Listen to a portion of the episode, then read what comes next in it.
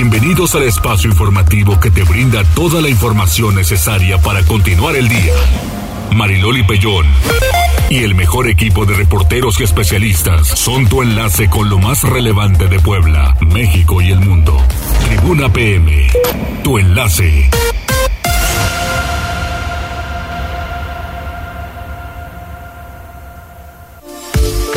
Hola, hola, ¿qué tal? ¿Cómo están? Muy buenas tardes. Es jueves. Así que escojan algo. Ay, ahorita yo tengo calor. ¿O será que mi suéter está sumamente abrigado? Que tengo un calorcito medio especial, entonces ni para decir, ni ponche, ni chocolate, ni café, porque sí tengo mucho calor. ¿Y qué será? ¿Es un refresquito? No, yo tampoco tomo refrescos, entonces una agüita mineral, un vodka. ¿No? Amerita con la comida. Oh, bueno. Hola, Avi, hola, Condor, hola, Jazz. Hola, hola. ¿Qué pasa? Aquí estamos igual con mucho calor. ¿Qué tal que nos vinieron a, eh, nos recibieron con unos Están muy buenos. buñuelos? Ya me los acabé. ¿Ya te los acabaste? Están muy, muy buenos. ¿Se ven? Porque fíjate que a mí todo esto me gusta un poco doradito. Sí, están Y doraditos. resulta que los buñuelos tienen cara de doradito. Y no tienen mucho azúcar, están, están bien. o sea, están nivelados. Están nivelados. es está muy bien. Pues al ratito, Ana Montero, muchas gracias. Los vamos a disfrutar. Gracias, gracias. Pues sí, más tarde con un cafecito. Gracias y pues un saludo a todos ustedes. Ya nos vamos enfilando ahora sí para la Nochebuena. Gracias a todos quienes nos acompañan y comenzamos. Y tenemos líneas telefónicas 242-1312, 2223-903810, redes sociales arroba noticias tribuna, arroba mariloli pellón. Y además, Jazz, Estamos a través de Twitter y Facebook en las páginas de Tribuna Noticias, Tribuna Vigila, también a través de Código Rojo y por La Magnífica, aquí al pendiente de todos sus comentarios. Muy bien, y ojalá que sean muchos, pues las tendencias. Tribuna PM. ¿Qué encontraste, Jazz? Eh, pues Loli, pues hay bastante información muy variada, pero bastante interesante. Y empezamos con esta eh, que desde hace algunos días, hay que decirlo, que el portal Latinus ha publicado una investigación eh, nueva y es que dice que presuntamente la ministra Yasmín Esquivel, eh, Ya- Yasmín Esquivel Moza, que es una de las tres candidatos de, que propuso el presidente Andrés Manuel López Obrador para eh, presidir eh, obviamente la Suprema Corte de Justicia, pues habría eh, plagiado su tesis de licenciatura, presenta varias, digamos, pruebas que podrían parecer que así fue, Sí. porque hay párrafos completamente íntegros de otras eh, publicaciones. Ante esto, la propia ministra ha rechazado a través de sus eh, redes sociales esta situación, incluso ha eh, compartido, eh, digamos, cartas, oficios de los maestros que fueron sinodales en esta eh, a la hora de presentar esta tesis. Pero ellos eso no quiere decir que sea legítimo. Así es, digo, los, los sinodales están... O sea, que se le hayan tragado los sinodales y que se lo hayan permitido. A ver, sí, no quiere decir Sí, que no los haya sinoda- sido sí, plagiada. así es. Los sinodales dan su versión y dicen que les pareció eh, adecuada porque tenía los conocimientos para defenderla y demás, Ajá. pero sí como bien lo comentas, pues sí, no hay eh, pruebas que desmientan que los párrafos pues son idénticos a los de otras eh, publicaciones, aunque ella asegure lo contrario a través de redes sociales. Y sí es un tema bastante, bastante complicado el plagio de otros trabajos. Sí, desde luego que sí. Así es, y más en estas eh, altas esferas. Sí, claro. Y bueno, en otros temas también eh, interesantes, pues ayer comentábamos que el presidente de Estados Unidos, Joe, Joe Biden, eh, se reunió en la Casa Blanca con eh, Volodymyr Zelensky, el presidente de Ucrania. Eh, ante esto ya ves que siempre hay eh, reacciones aquí en nuestro país.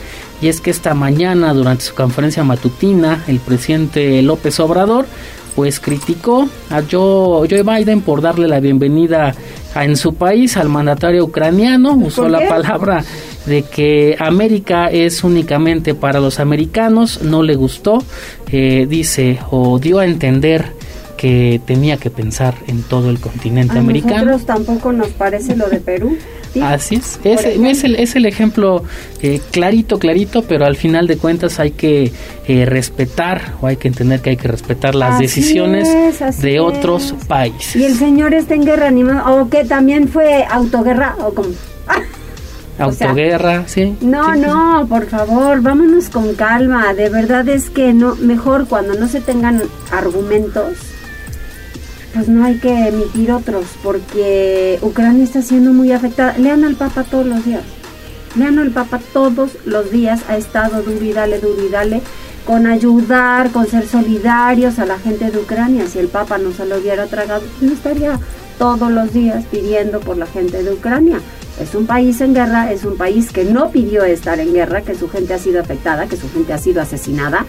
Y, ¿cómo no vas a ser solidario? Digo yo. Siempre solidario más en esta sí, caray, como bien lo comentas. Caray. Y mira, cerramos con esta eh, noticia, digamos un tanto del mundo de la farándula, y es que estos eh, grupos K-pop, que últimamente están muy de moda y lo veíamos en días pasados con algunas funciones en cine de BTS aquí en, México, pues fíjate que este día se confirmó y tuvo mucho que ver por lo que parece ser Ricardo Salinas Pliego en la confirmación del concierto de Super Junior, que son coreanos, en México para el próximo año. La preventa inicia el día de mañana, será en la Arena Ciudad eh, de México. Ahí está, impresionante esa arena, ¿eh? Es lo que todos dicen. Pues ya sí, es lo que todos dicen. Y que está muy cómoda, que bastante acústica, o sea, bien. Padrísima. Yo fui a un evento para ver y escuchar a Plácido Domingo. Me dejó impactada. Es un lugar impresionantemente grande, muy cómodo, no pasas frío y este y la acústica maravillosa. Sí, lo creo. Sí, la verdad sí está muy bien. Y la preventa de estos vueltos eh, a partir del día de mañana habrá que ver también eh, los precios y pues no se vayan a confundir y se, van, se vayan a ir a la Arena México. No, por favor, digamos no. Todo esto ya lo encuentran en nuestro sitio tribunanoticias.mx. Muchísimas gracias, Jazz. De nada. Iniciamos con operativos policíacos en carreteras durante toda la temporada navideña y de Año Nuevo con Pili Bravo. Adelante, Pili. Gracias, Mariloli. Bueno, pues buenas tardes al auditorio. Para cuidar la seguridad de los usuarios de carreteras estatales y las autopistas que cruzan la entidad, la Secretaría de Seguridad Pública, con apoyo de la Guardia Nacional, tienen dispuestos y ya están en acción operativos de vigilancia ante el incremento del aforo vehicular. El secretario de Seguridad Pública, Iván Daniel Cruz Aluna, señaló que están sumados con el gobierno de Tlaxcala para combatir, por ejemplo, el robo al transporte de carga y pasajeros. Parte de lo que dice el secretario.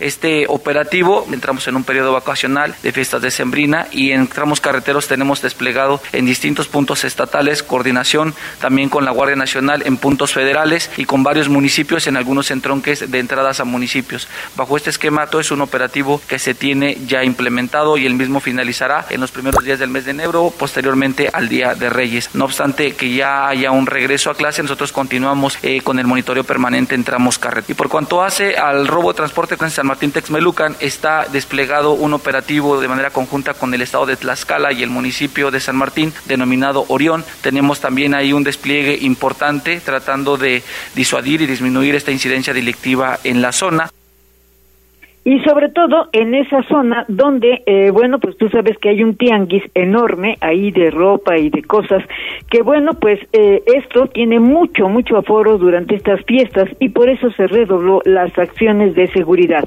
Por otro lado, también informó el secretario de Seguridad que se mantiene a elementos de la Policía Estatal en municipios mixtecos, como es el caso de Acatlán de Osorio y Tulcingo de Valle, donde este año los elementos de la Policía Municipal incluyendo a los alcaldes, se vieron involucrados con la delincuencia y por eso pues fue necesario participar en esta seguridad a esa región tan importante del estado. Es el reporte, Mariloli. Muchísimas gracias, Pili. Volvemos contigo más adelante. Vamos con Liliana porque la venta de cubreboca a la baja, pese a que en Puebla su uso es obligatorio. Oigan, y no están tampoco tan baratos, ¿verdad?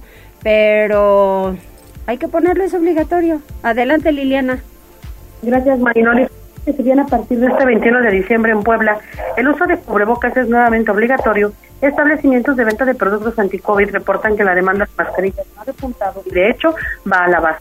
Fernanda Carrasco, dueña de una tienda de productos de limpieza e higiene, señaló que tras conocer el decreto emitido por la autoridad estatal sobre el uso obligatorio del cubrebocas, decidió resurtir producto. Sin embargo, no ha tenido la respuesta esperada. Desde hace meses, contó, la gente ha dejado de comprar cubrebocas y eso no cambió esta semana, pese a que se ha ordenado retomar su uso ante una posible ola de contagios.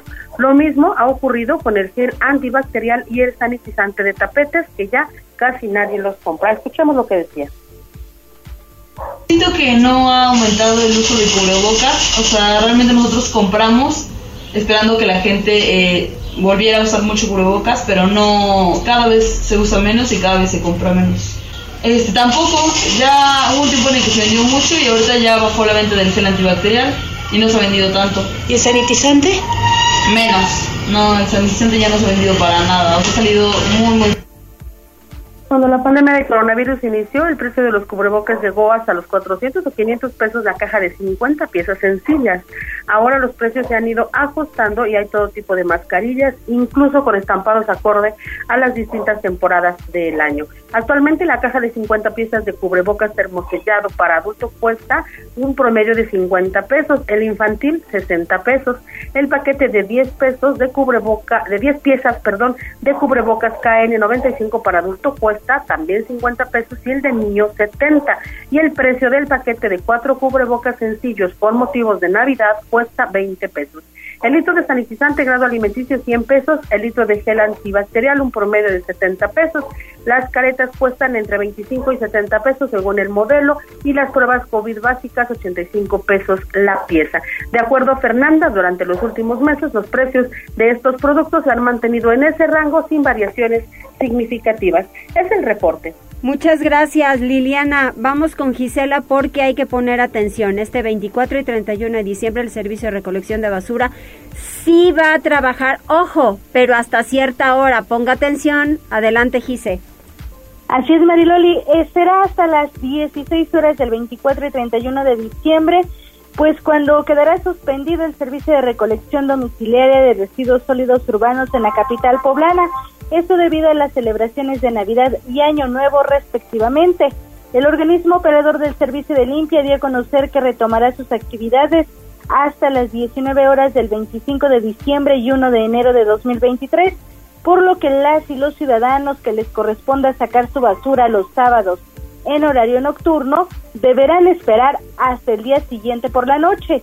Y es que dejó en claro, la finalidad de dichas recomendaciones es evitar la generación de montoneras y focos de contaminación en vía pública. Por último, el organismo operador del servicio de limpia apeló a la responsabilidad de todos los ciudadanos para que también depositen la basura en los sitios destinados, entre ellos en los botes papeleros y tolvas, esto para abonar a la salud y también a la imagen de la ciudad. El reporte Mariloli. Muchas gracias, Gise. Pues hay que estar pendientes. Sí, oigan, de verdad no tiren basura. Hoy hicimos un recorrido en la mañana por las calles del centro histórico debido al operativo para que no se instalen ambulantes. Y hay unas calles que estaban más cochinas que qué cosa. Y eso es nuestra culpa. Hay que ser responsables. Pobres naranjitas, todos los días tienen que estar. Esa es su tarea, pero no en exceso para que estén recogiendo toda la porquería que toda la gente tira todos los días. El INEGI está reportando que los precios de alimentos Pili se han disparado en la primera quincena de diciembre y si hay unos muy caros. Pili. Sí, te escucho. Bueno. Ah, ya, ya te escucho, Pili. Sí, gracias. Bueno, pues decíamos que en la primera quincena de diciembre del 2022, el índice nacional de precios al consumidor aumentó el 39% respecto a la quincena anterior, Con este resultado, la inflación general pues subió a 7.7% en la misma quincena del 2021. La inflación quincenal fue entonces pues prácticamente de 8 puntos. El índice de precios registró este incremento en la tasa quincenal de un total 8%. En el mismo periodo, bueno, pues los precios han subido fundamentalmente de alimentos, reporta el INEGI en este eh, pues informe que está rindiendo en los precios de índice al consumidor. Sin duda los alimentos por la cena pues de Navidad seguramente se disparan, pero pues no solamente son los pescados, los pollos o las carnes, sino que también por el invierno eh, pues las frutas y verduras también subieron un alza considerable y bueno, pues la gente, las amas de casa, tendrán que doblar literalmente el presupuesto que tenían destinado para las celebraciones de Navidad y de Año Nuevo, o bien reducir también las cantidades. Por eso, bueno, pues el INEGI está advirtiendo de esta alza de precios. Es el reporte, Mariloli. Ay, sí, es que todo está carísimo. Carísimo. Gracias, A ti, Mariloli. Bueno, pues ahora nos vamos con Daniel a ver cómo las amas de casa que siempre hacen milagros y maravillas con el gasto, porque sí está todo carísimo, a ver cómo estiran la liga. Daniel Jacome, asaltan unidad de ruta Nueva Visión en Avenida Nacional. Creo que esto es ya de todos los días, ¿verdad? Ya es de todos los días, Loli, y además se intensifica más en estas fechas. Efectivamente, pues este jueves pasajeros de la ruta Nueva Visión fueron víctimas de asalto por parte de sujetos desconocidos en el sur de la ciudad de Puebla. Alrededor de las 7 horas, cinco hombres abordaron la unidad 32 de la citada ruta y al llegar a la intersección de la Avenida Nacional con las Margaritas, estos, estos sacaron armas de fuego con las que amagaron a los usuarios y los despojaron de dinero en efectivo, teléfonos celulares y demás objetos de valor. Con el botín en las manos, los ladrones descendieron de la unidad y se dieron a la fuga con rumbo desconocido, mientras que los afectados pidieron la ayuda de las autoridades, por lo que al sitio se trasladaron elementos de la Secretaría de Seguridad Ciudadana quienes tras corroborar los hechos asesoraron a los pasajeros para que presenten la denuncia correspondiente ante el agente del Ministerio Público. Loli. Muchas gracias, Daniel. Estamos pendientes. Vamos con David porque a balazos asesinan a un hombre en San Pablo, Xochimehuacán. Ah, qué caramba, ¿eh? Ese lugar está, pero incendiadito. Así es, Loli. En sí, Loli, en San Pablo, Xochimehuacán, fue anoche del miércoles 21 de diciembre. Un sujeto fue acribillado en inmediaciones de la llamada galletera. En palabras de vecinos de la zona, alrededor de las 10 de la noche escucharon varias detonaciones. Posteriormente, dentro de un vehículo blanco, se encontró un sujeto sin vida con al menos dos impactos de bala. Más tarde se supo que el sujeto respondía al nombre de Sergio, de 54 años de edad, y se dedicaba a la construcción de oficio albañil Loli. Esto después de que fuera reconocido por familiares que llegaron al lugar. La zona fue abanderada por elementos de la Secretaría de Seguridad Ciudadana y llegó la unidad de investigación de homicidios para la reconstrucción de los hechos. Se habla de que habría sido un ataque directo, el segundo en menos de una semana ya en la ciudad Loli. Las labores de investigación y el posterior retiro de los objetos de prueba se extendieron hasta alrededor de las 7 de la mañana de hoy jueves 22 de diciembre. La información que tenemos sobre este pues asesinato Loli. Pues qué pena, la verdad, porque imagínate pasar así estas fiestas, los familiares, pues sí, sí preocupa. Gracias, David. Seguimos pendientes. Muchas gracias. ¿Y quiénes están conectados, Jazz? Tenemos eh, saludos a través eh, de Twitter para el señor Enrique 3456 que nos hacía un reporte que con mucho gusto también atendemos. También saludos para Oscar Gómez que dice Loli que puedo hacer siempre o casi siempre el carro de mi vecino está estacionado arriba de la banqueta, es en Bosques de San Sebastián. ¿Tienes foto? Sí, tengo foto. Para que lo acusemos. Ah. Te la paso en un momento. Maestro, hay gente que se porta mal, maestro. hay que acusarlo. ¿Ya va a revisar la tarea? Sí, por favor. Eras de esas alumnas. Loli. Yo cumplida siempre, oye. También dice Rolman Ajá. que nos comparte una foto de los juegos que están en el Zócalo de San Pedro Cholula. Sí. Dice, ojalá nos puedas ayudar a reportar porque ya les hace falta una manita de gato. Pues que hagan un recorrido, ¿no? Con mucho gusto también subimos la fotografía y lo reportamos al ayuntamiento. También a saludos para Alicia Gómez, también para Federico López y para el Rorro Navideño, que así está su usuario en Twitter. Anda, Rorro, muy bien. ¿Algo más? Nada más, Loli. Le mandamos un cariñoso saludo también a Marta Sánchez. Saludos, Martita, que esté trabajando muy bien y que pase unas felices fiestas. Nos vemos pronto. Y un saludo pues para todos ustedes que pueden festejar algo en especial o simplemente pues de aquí a las fiestas. Un abrazo para todos, hacemos una pausa, regresamos enseguida.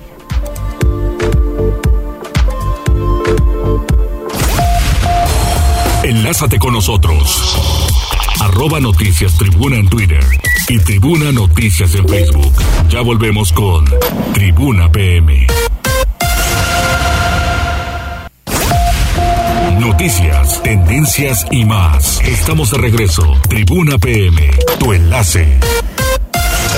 Continuamos 14 horas con 24 minutos y fíjense que les quiero invitar a un lugar especial porque de verdad hay mucha gente que ha sacado unas muy buenas fotografías y es en la villa navideña de Atlisco, este pueblo mágico que recibe a muchísima gente y que al final de cuentas pues es gratuita, la entrada es gratuita, ustedes pueden hacer un gran recorrido por el centro de Atlisco, este pueblo mágico que ya tiene justamente listísimas las mejores, los mejores escenarios, todas estas figuras con luces en donde sus fotografías así parecen, lucen y muy bien. 14 horas con 25 minutos. En eh, la línea telefónica, el diputado Eduardo Castillo, el es presidente de la Junta de Gobierno y Coordinación Política del Congreso del Estado. Eduardo, ¿cómo estás? Hola Mariloli, muy buena tarde, salud con gusto, saludo a todos los que nos escuchan a través de, este gran noticiario que tienes. Muchas gracias. Oye Eduardo, a ver, es que mucha gente, algunos están muy enterados, algunos otros no, pero para evitar esa fuga de información en el que diga nos van a cobrar un nuevo impuesto por aquellos que no pudieran estar de acuerdo o que tienen mala información, información equivocada Dinos, por favor, esto del DAP, ¿por qué lo aprobaron y qué será de bueno para los municipios en donde se va a aplicar el DAP? Con mucho gusto, Mariloli. A ver, permíteme explicarte con, por pasos. Primero, el Congreso del Estado no, no pide, no solicita el DAP a nadie, a ningún ayuntamiento. Eso quien lo dice se equivoca. Segundo, quienes fueron y quien lo solicitaron fueron los presidentes municipales, que fueron 154 municipios de todos los 217. Y un tercero, el DAP, como lo dice las siglas, es, un es el derecho de alumbrado público, no es un impuesto. Quien también lo comenta, quien también lo dice, pues se, se equivoca en ese sentido porque no es un nuevo impuesto ni es un impuesto. Es algo que ya Comisión Federal de Electricidad venía cobrando cobrándoles a los ayuntamientos y que no sabíamos, no sabían las autoridades a dónde se iba ese recurso o esa recaudación, para qué se utilizaba, para qué se hacía o en dónde quedaba. Entonces, hay que dejar bien claro a la ciudadanía que no es un nuevo impuesto, es un derecho, un derecho que ahora los ciudadanos tienen que solicitar conforme a obra pública, a obra pública conforme a las solicitudes de, de la misma luz, de donde los hogares tengan alumbrado público, ellos ellos son los que pueden exigirle a la, ahora al, ayuntamiento y en este caso a los presidentes municipales, Maridol. Entonces hay que entender, el DAP ya se cobraba, no es un nuevo impuesto. Lo único que estamos haciendo en este caso es que los presidentes municipales se ponen abusados y dicen, si ya lo cobras, dame ese recurso para favorecer a la ciudadanía. Lo que solicitaron los presidentes municipales es que se integre a sus leyes de ingresos. Ya. Es la, y eh, en las leyes de ingresos, pues es obligación de los diputados, de las diputadas, que se les aprobara. Ya es un derecho constitucional que la Suprema Corte de Justicia de la Nación ha dado. Si no aprobamos en el Congreso del Estado este derecho para los presidentes, ¿qué iba a pasar? Muchas o muchos de ellos se iban a amparar y nos iban a obligar conforme a derecho. Y eso pues no lo podíamos permitir, por lo menos en el Congreso, porque conforme de hecho tienen ellos, tienen ellos esa facultad. Así que hay que dejarle claro a la ciudadanía, no es un impuesto nuevo, no es como tal un impuesto, es un derecho, Mariloli. Muy bien, ante ello, pues entonces se hace el llamado para que los 154 alcaldes quienes han solicitado el DAP puedan transparentar todo esto que va a llegar y que, y que deberá estar muy claro en la ley de ingresos. Así es, eso es la obligación. A través del Congreso del Estado estaremos revisando también eh, que cumplan con este ejercicio fiscal las presidentas y los presidentes. Eh, puedo dar certeza jurídica que estaremos en el Congreso eh, atentos a esto. Lo que lo que estaremos no somos nosotros quien cobra, nada más estaremos revisando a través este, de la dirección de, transparencia que traemos en el Congreso del Estado, que es la que también está obligada a revisar y a, fiscalizar. No somos más allá. No somos. Nosotros no, ustedes lo único que hacen es avalarles a los ayuntamientos que lo han solicitado para que ellos puedan transparentar y que era un recurso ah. que cobraba la CFE y no se sabía dónde iba. Así es, ese es el tema, que muchos desconocíamos, un servidor también desconocía a dónde o para qué usaba ese, ese recaudación la comisión y pues bueno, hoy en día la obligación de cada autoridad es transparentar y rendirle cuentas a su población, quienes tienen este servicio de alumbrado público, Mariloli. Pues mira, te voy a decir una cosa y que a mí me parece bastante bueno. En muchas ocasiones, Eduardo, y tú lo sabes, que se hacen diversas encuestas y que diputados, diputadas, presidentes municipales no están bien calificados y de repente decimos es que están ocupando un lugar en donde ni siquiera saben o aprueban algo que no leen, algo que no están verificando constantemente. Y con esto, entonces estamos constatando que tanto ustedes hacen su trabajo como los presidentes municipales que se ponen abusados y dicen, hey, hay algo que se está cobrando, pero no nos están avalando a nosotros como presidentes municipales para que llegue a nuestra ley de ingresos y no lo podemos utilizar en favor de la ciudadanía. Y ustedes también están analizando, leyendo perfectamente qué consiste esto y están avalando.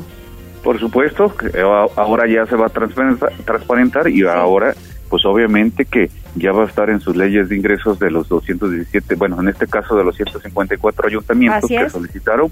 El resto que no lo solicitaron se les respeta. No, nosotros no somos quien para obligarlos, no somos esa área ni existe esa área, es dependiendo de ellos, los municipios son autónomos.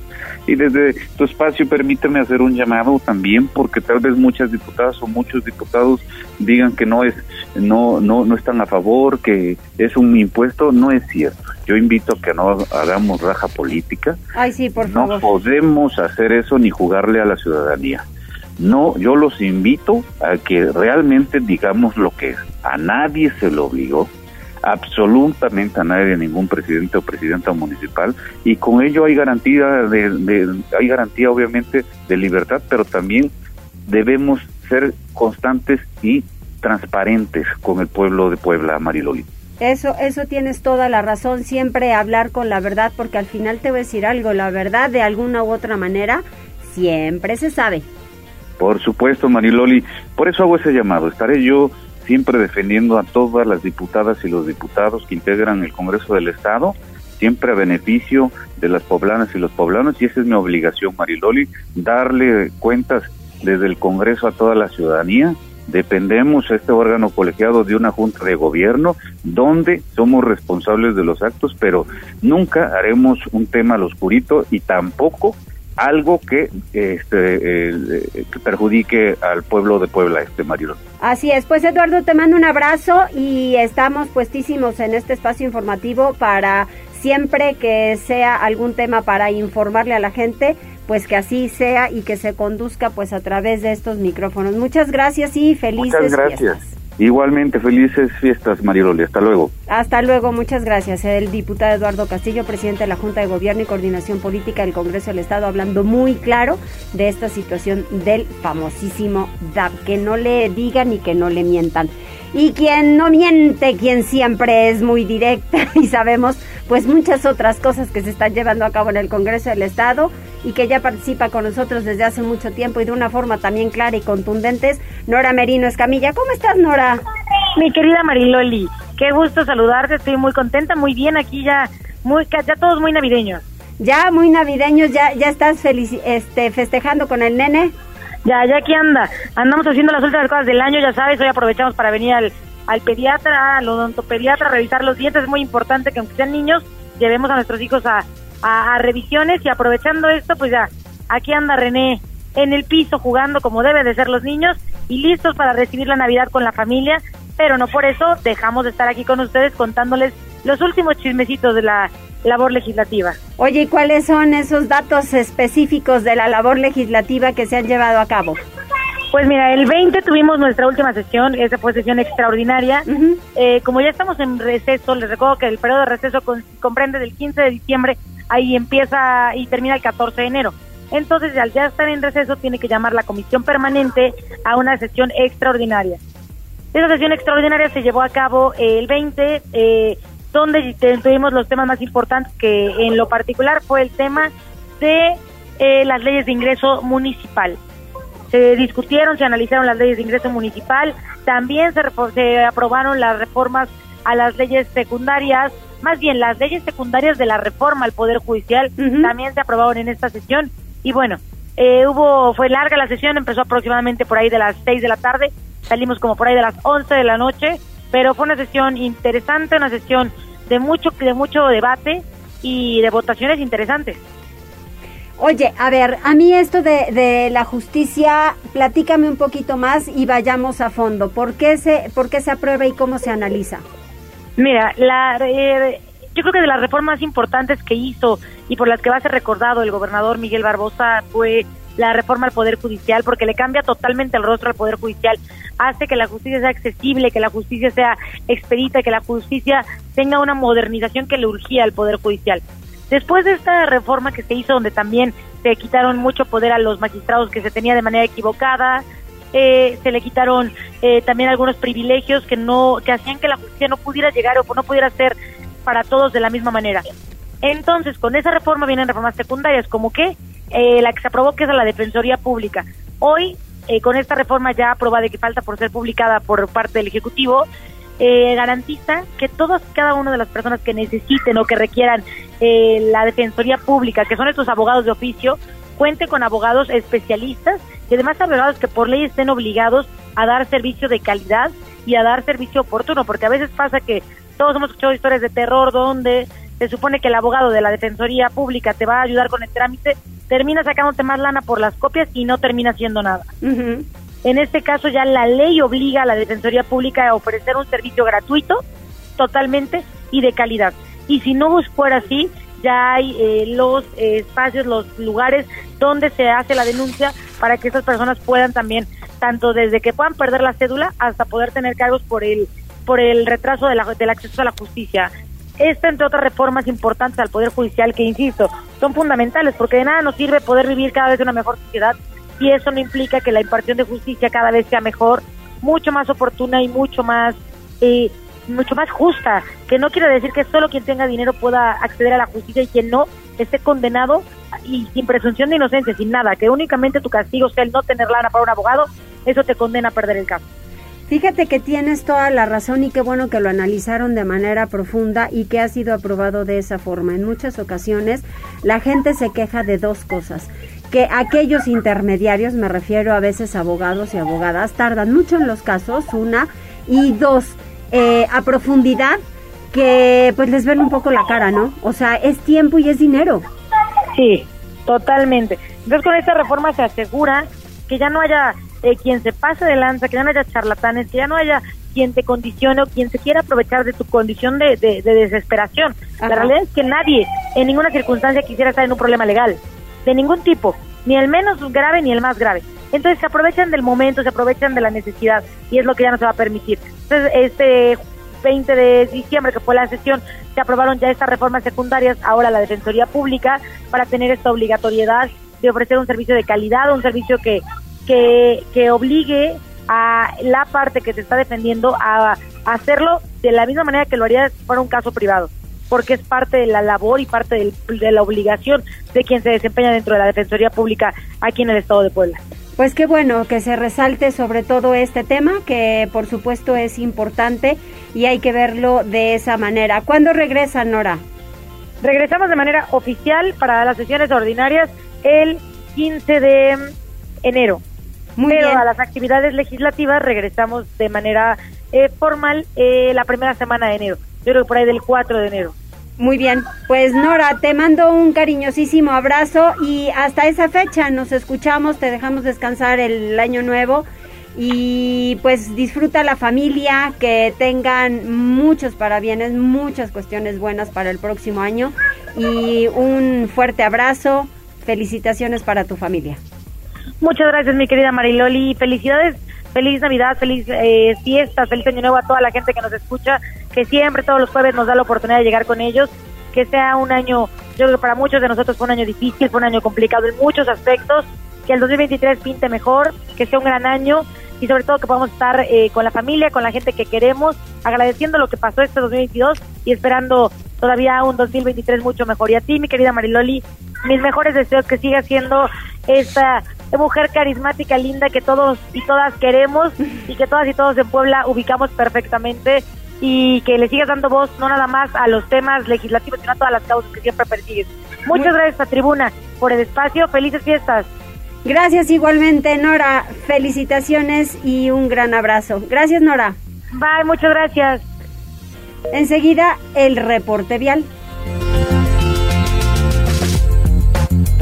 Tribuna PM. Reporte vial. Contigo y con rumbo. Desde la Secretaría de Seguridad Ciudadana compartimos el reporte vial en este jueves 22 de diciembre con corte a las 12 y media de la tarde. Encontrarán tránsito fluido en la avenida Rosendo Márquez, entre la 25 Oriente y la calle Teciutlán Sur, y en la 23 Poniente desde la 11 Sur hasta Boulevard Atlisco. Además, hay buen avance sobre Boulevard Circunvalación, entre la 24 Sur y Boulevard Capitán Carlos Camacho Espíritu. Por otra parte, tomen sus precauciones ya que se registra carga vehicular en Boulevard 18 de Noviembre, entre la autopista México-Puebla y Boulevard Xonacatepec, y en Circuito Juan Pablo II desde Boulevard 14 Sur hasta Boulevard Capitán Carlos Camacho Espíritu. Asimismo, hay tráfico sobre la 5 Norte Sur, entre la 5 Poniente y la 14 Poniente. Hasta aquí el reporte vial y no olviden mantenerse informados a través de nuestras cuentas oficiales en Facebook, Twitter e Instagram. Que tengan una excelente tarde. Puebla, contigo y con rumbo. Gobierno Municipal. Continuamos en Tribuna PM 14 horas con 40 minutos. Gise, a partir de 2023 comenzará el cobro del DAP, del cual ya hemos hablado eh, muy claramente, pero ese ya se cobraba, solamente hay que estar muy pendientes que sea integrado a la ley de ingresos para que llegue a los ayuntamientos de una manera clara y oportuna. Adelante. Mariloli, a partir del 1 de enero iniciará el cobro por derecho de alumbrado público a través de la Comisión Federal de Electricidad. Esto lo informó María Isabel García Ramos, tesorera del Ayuntamiento de Puebla, por lo que se verá reflejado en el recibo del primer bimestre de 2023. En entrevista, la funcionaria detalló que una vez que el Cabildo apruebe el presupuesto de egresos 2023 el lunes 26 de diciembre, procederán a la firma de un convenio con Comisión Federal de Electricidad para que a partir de la fórmula establecida lleven a cabo el descuento a todas las cuentas, esto de manera bimestral recordó que las y los ciudadanos con recibos de consumo de energía de entre 50 y 120 pesos erogarán entre 1 y 5 pesos por DAP. Entre 140 y 200 pesos destinarán de 7 a 15 pesos. Entre 250 y 400 pesos ascenderá de 24 y hasta 60 pesos. Entre 450 y 650 pesos designarán de 77 a 160 pesos y de 671 pesos o más pagarán el tope de 171 pesos. Por ello, los primeros cinco días del mes correspondiente se tendrá que depositar al gobierno de la ciudad lo competente. De ahí la importancia de firmar dicho contrato con Comisión Federal de Electricidad. Escuchemos el lunes esperamos tener el cabildo. Una vez que esté aprobado es cuando ya podemos empezar a hacer movimientos eh, con Comisión Federal de Electricidad. Y ahí el tema es que, como lo hemos comentado, el 50% de los contribuyentes van a pagar entre 1 y 5 pesos mensuales. Ese es, es como va a quedar la tarifa. Y los que más van a pagar, los las empresotas, los más grandotes, van a pagar 171 pesos mensuales. García Ramos puntualizó que a partir del 1 de enero comenzará el cobro, una vez que la ley de ingresos y el presupuesto de egresos tienen una vigencia anual, es decir, del 1 de enero al 31 de diciembre. Debido a que el pago es bimestral, precisó, el primer descuento se reflejará en marzo, una vez que llegue a los hogares de las y los poblanos el recibo por enero y febrero. El reporte Mariloli. Oye, pues que no, si dicen que es a ciento y tantos, para las grandes empresotas, como dice Isabel, la tesorera, pues que estén muy pendientes porque a los textileros les han cobrado una super lana con el tema de la luz y la verdad creo que tampoco se vale por ahí. Hay algo bastante, bastante raro y que lo cobra la comisión. Muchas gracias. Buenas tardes, Mariloli. Muy buenas tardes. Y vamos con Liliana porque la Canaco reporta un aumento en las ventas en esta temporada navideña. Ándale, Liliana, a la compra. A las compras, Mariloli. Fíjate que hasta un 22% de aumento en ventas espera la Cámara Nacional de Comercio de la Canaco en Puebla en esta temporada de fin de año. Esto lo señaló Marco Antonio Prosper Calderón, presidente del organismo. Él declaró que la actividad económica está en franca recuperación tras los impactos negativos derivados de la pandemia. Sin embargo, todavía no se alcanza el dinamismo que se registraba en el 2019 previo a la emergencia sanitaria y aún así expresó no se quejan porque esta sigue siendo la mejor temporada del año para el comercio y prácticamente todos los giros se ven favorecidos. Electrodomésticos, ropa, calzado, perfumes, vinaterías, supermercados, establecimientos de venta de teléfonos celulares, laptops, pantallas, así como juguetes. Vamos a escuchar parte de lo que él decía pero desgraciadamente, eh, comparado, digamos, con 2019, en términos generales y en promedio, no hemos alcanzado los niveles que teníamos en diciembre de 2019, es decir, cerraremos el 2022 como un año que continúa en recuperación después del tema del COVID y de la pandemia. No nos quejamos, es decir, al menos esto ahorita para nosotros es un cierre de año, se puede decir que pues bueno, eh, pensamos que las ventas en promedio, en promedio aumentan un 20, 20 22%, Además, en este año en particular se tienen altas expectativas para el comercio establecido en Puebla, toda vez que el Ayuntamiento Capitalino ha iniciado acciones para evitar la instalación de ambulantes, esto al menos en las principales calles de la ciudad, dijo el empresario. Él celebró que se mantenga el orden en el primer cuadro de la ciudad, pues es en la administración anterior eh, se violó de manera flagrante el Estado de Derecho, además de que es importante mantener el centro limpio y transitable para los turistas. Es el reporte, Mariloli. Y tienen toda la razón, han hecho buenos operativos para evitar la proliferación de ambulantes en el centro histórico de Puebla por la simple y sencilla razón que es patrimonio al final de cuentas, ¿no? No nos estamos negando que puedan vender sus productos, pero hay otros lugares y lugares bastante dignos para que puedan ellos mm, pues moverse para otros sitios, pero que tampoco están llegando a la proliferación de otras zonas en las calles, así que también hay que llevar un orden. Gracias, Liliana. Buenas tardes, Marilole. Muy buenas tardes. y a mí lo que me encantan son las piñatas, esas piñatas de los siete picos y con colores y tan atractivas. Eso me gusta. Adelante, David. Sí, Loli, pues así es. La llegada de las fiestas decembrinas, pues existen elementos con mucho significado en la temporada. Y como bien comentas, uno de los más importantes, sobre todo en las posadas, es la piñata. Este objeto se adaptó a la cultura mexicana en la conquista por parte de los españoles, cuando las misas de aguinaldo se fueron convirtiendo poco a poco en posadas. Las piñatas tienen formas y especificaciones que deben cumplir según la tradición, y el más significativo es que deben tener siete picos, lo que representa los siete pecados capitales, la pereza, envidia, gula, ira, avaricia, soberbia y lujuria. Otro de estos requerimientos son los colores tan llamativos que tienen, pues en ellos se representa la tentación que puede ocasionar el mal. El palo con el que se va a romper la piñata significa vencer al mal, y si esta actividad se realiza con los ojos cerrados, pues representaría la fe que se tiene en Dios para ser guiados contra el mal. Al final, cuando se logra el cometido, la recompensa son dulces y frutas. Eh, a pesar de que algunas tradiciones se han ido desvaneciendo, entre las generaciones más jóvenes, realizar la piñata es un oficio que sigue más vigente que nunca y las personas que se dedican a hacerlas esperan siempre esta temporada para un repunte en las ventas. La principal época del año para venderlas, sobre todo con el diseño de los siete picos, es en diciembre y lo más tradicional es que sea la clásica piñata de barro desde la alfarería proviene esta olla y posteriormente los artesanos buscarán los materiales para adornarla, papel china de diversos colores, papel metalizado y la mezcla de engrudo y cartón para ponerle forma a los siete picos, así como para decorarla. Curiosamente, Loli, la mejor temporada para realizarlas es en verano, pues aunque el armado es muy rápido, teniendo ya la olla de barro, el calor de esta estación ayuda a que se, se seque de manera adecuada, así que las piñatas pasarán unos meses guardadas hasta que sean adquiridas para la temporada de posadas. Loli, la información que tenemos sobre este elemento tan navideño. Muchísimas gracias. Un fuerte abrazo, Loli, estamos pendientes. Igualmente, muchas gracias. ¿Quiénes están conectados ya antes de ir a la pausa? Dice Rodrigo Martínez, buenas tardes, Mariloli, ya escuchando a escuchar las noticias. Una pregunta, ¿va a haber piñata en tribuna para que la tronemos? Ah, pues ¿qué cree que ya pasó la posada? y no hubo piñata, pero sí hubo baile. Comida también. Y ah, buenos regalos. Exacto. Dice. Dicen. ¿Qué te tocó ya? no, nada, yo no gané nada. se lo regalé a Gisela. Se lo regalé a Gisela, hay que preguntarle a Gis cómo le fue. Ah, lo mismo que a mí.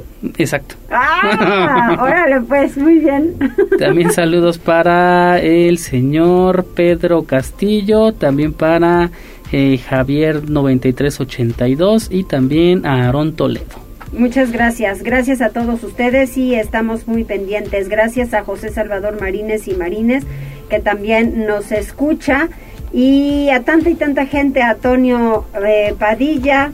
Así que gracias, gracias a todos, de verdad. Un fuerte abrazo y vamos a hacer una pausa. Regresamos enseguida para la información deportiva.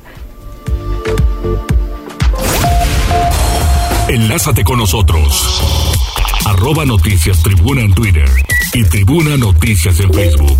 Ya volvemos con Tribuna PM. Noticias, tendencias y más. Estamos de regreso. Tribuna PM, tu enlace. 14 horas con 51 minutos. Silvino Vergara, ¿cómo estamos, Silvino?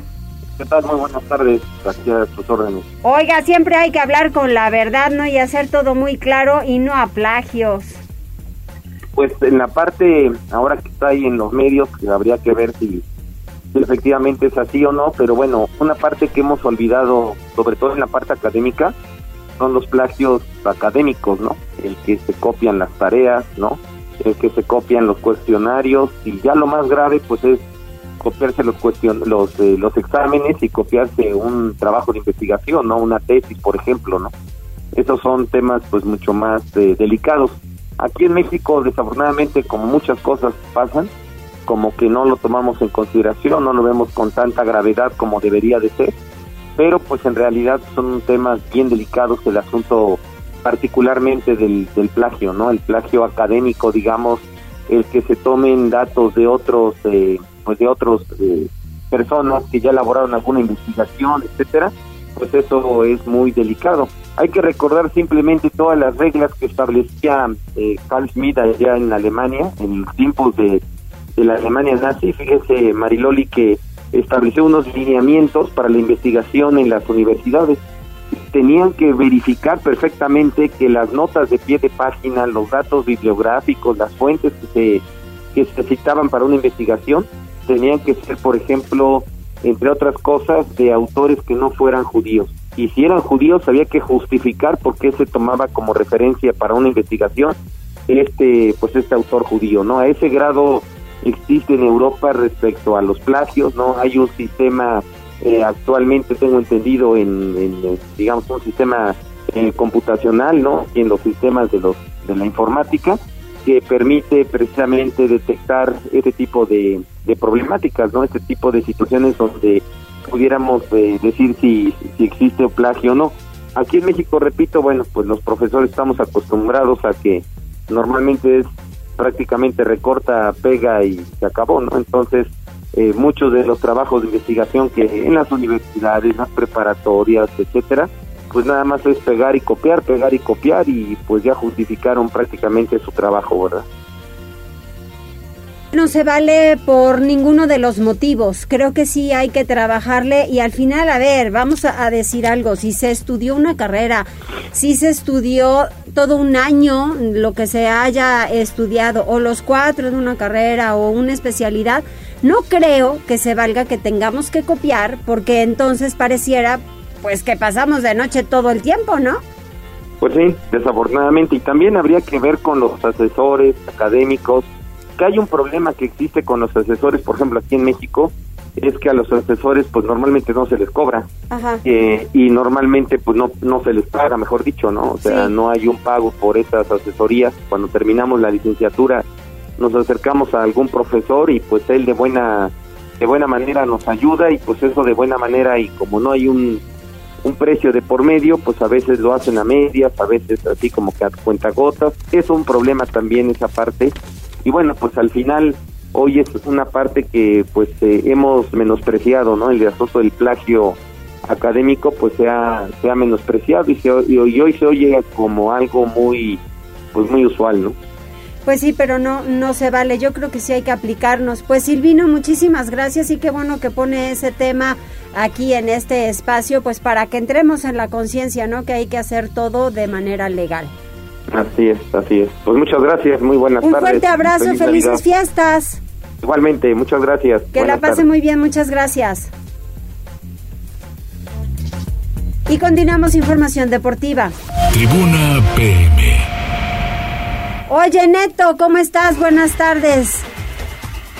¿Qué tal, Mariloli? Muy buenas tardes, buenas tardes a todo el auditorio. Vamos rápidamente con la información deportiva y es que con la finalidad de ir apuntalando al equipo rumbo al clausura 2023 de la Liga MX, el Club Puebla anunció a Fernando Arce Jr. y Carlos Baltazar como sus dos nuevos refuerzos de cara a la campaña venidera. Lo anterior lo hizo a través de sus redes sociales, donde ambos elementos se presentan en el vestidor y presumiendo al otro sus capacidades y habilidades dentro del terreno de juego que pueden aportar. Y es que Fernando Arce, quien se desempeña como centrocampista, llega proveniente de los Bravos de Juárez, donde disputó apenas 441 minutos en 11 compromisos. Únicamente cuatro partidos lo hizo como titular, bajando considerablemente su nivel con relación al clausura 2022, en el cual disputó 14 encuentros, todos como titular, y marcó en cuatro ocasiones. El nuevo refuerzo camotero es el hijo de Fernando Arce, exjugador de Santos Morelia, selección mexicana y también Cholos de Tijuana, entre otros equipos. Por su parte, Carlos Baltasar llega proveniente de los Leones Negros de la Universidad de Guadalajara de la Liga de Expansión, donde disputó 661 minutos en 21 compromisos del torneo pasado, llegando hasta la etapa de semifinales. Fernando Arce, pues ahí se suma al caso de Carlos Baltasar. Y es que la víspera ayer pues habían anunciado al centrocampista uruguayo Facundo Waller que fue eh, pues victoriado como el primer refuerzo. El medio conten- contención zurdo de 25 años ha firmado contrato por espacio de tres años y medio con la escuadra poblana. Los poblanos estarán debutando en el clausura 2023 el próximo 9 de enero cuando estén visitando al campeón Pachuca que dirige el entre uruguayo Guillermo Almada. Por su parte, el América también se sigue reforzando y es que pues concretaron la llegada al nido de Luis Ángel Malagón, ex portero de Nicaxa que buscará pelear un lugar por la titularidad en el conjunto junto con Oscar Jiménez. Fue a través de redes sociales que el club Azulcrema le dio la bienvenida a su flamante refuerzo, quien ya luce los colores del equipo en espera de hacerse un lugar en el once inicial. Por cierto, Guillermo Ochoa